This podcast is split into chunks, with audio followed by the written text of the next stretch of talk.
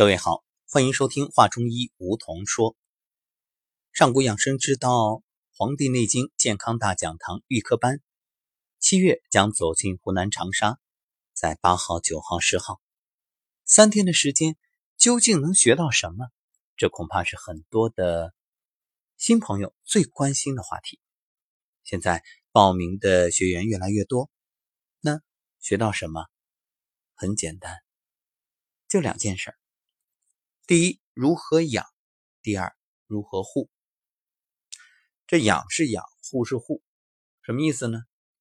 养是让自己啊能够防止生病，正所谓正气存内，邪不可干。而这个护呢，则是可以解决已经出现的问题。其实，严格意义上来说，养和护它可以相辅相成。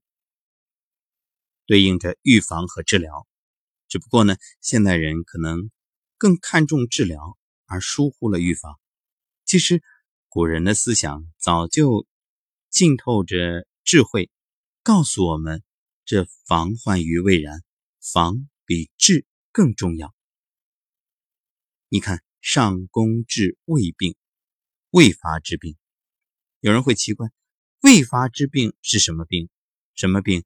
就是你体质的特点，你身体有可能会出现的问题。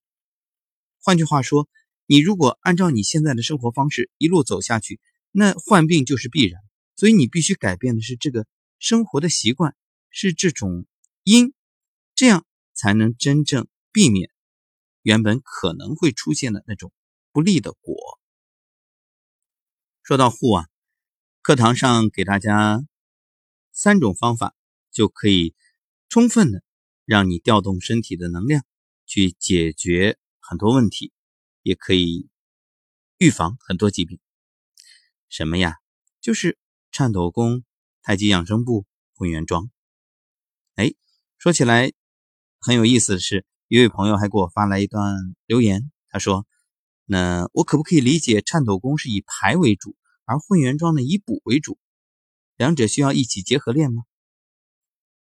很有意思，其实关于这一点啊，我觉得这位朋友特别是喜欢思考的人。哎，你看颤抖功一抖一抖一抖，把身体我们想象的就是把不好的都抖出去排出去。那混元桩呢，站在那儿，哎，吸收吸收吸收，有道理吗？当然有道理。你看中医讲清调补，所以你说混元桩啊，这个颤抖功啊，太极养生步啊，它我们可以。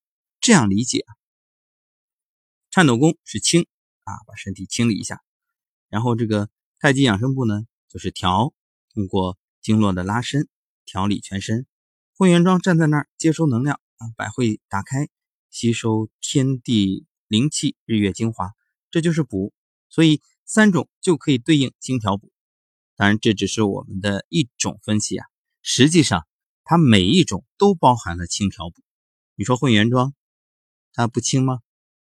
它肯定要清啊！你可以观想身体里面的这个病气、浊气、湿气、寒气都从脚底的涌泉排出去啊。它调呢，当然在调，外静内动，身体的气血、气脉都在调整。补呢，嗯，刚才已经说了，这百会打开，它就在补啊。包括我们为什么说练完收功很重要？你双手握固拳，放在下丹田。它不就是在把你这种刚才吸收的能量补回到你的下丹田吗？再说颤抖功，颤抖功它是清，这很容易理解。然后调呢，它调整你的营气、胃气啊。为什么练完了之后你觉得手臂有胀胀的那种感觉？它就在调。那补呢？你练完也要收工，它也是补啊。太极养生步也是一样啊。整个你在做的过程当中，哎，它在进行着一个身体的清理。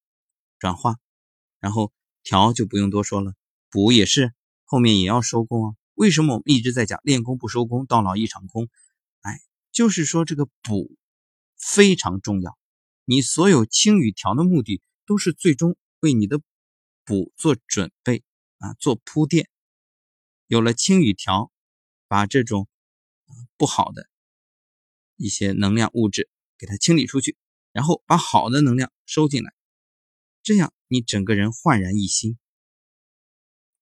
所以这也引出一个话题，就是现代人啊，很多都有一个误区，就是觉得我要吃什么补品、吃什么保健品才能让身体好。你不清，你不调，你补，告诉你，补多了，补过了，过犹不及啊，过与不及皆为病。所以现代人很多不是缺乏，是太过了，结果也就出问题了。再好的营养多了也是垃圾，这一点生活当中大家也不难理解，对吧？那给你很多很多很多很多这个所谓的那些。什么宝贝？结果你多了，你会发现这也是负担啊。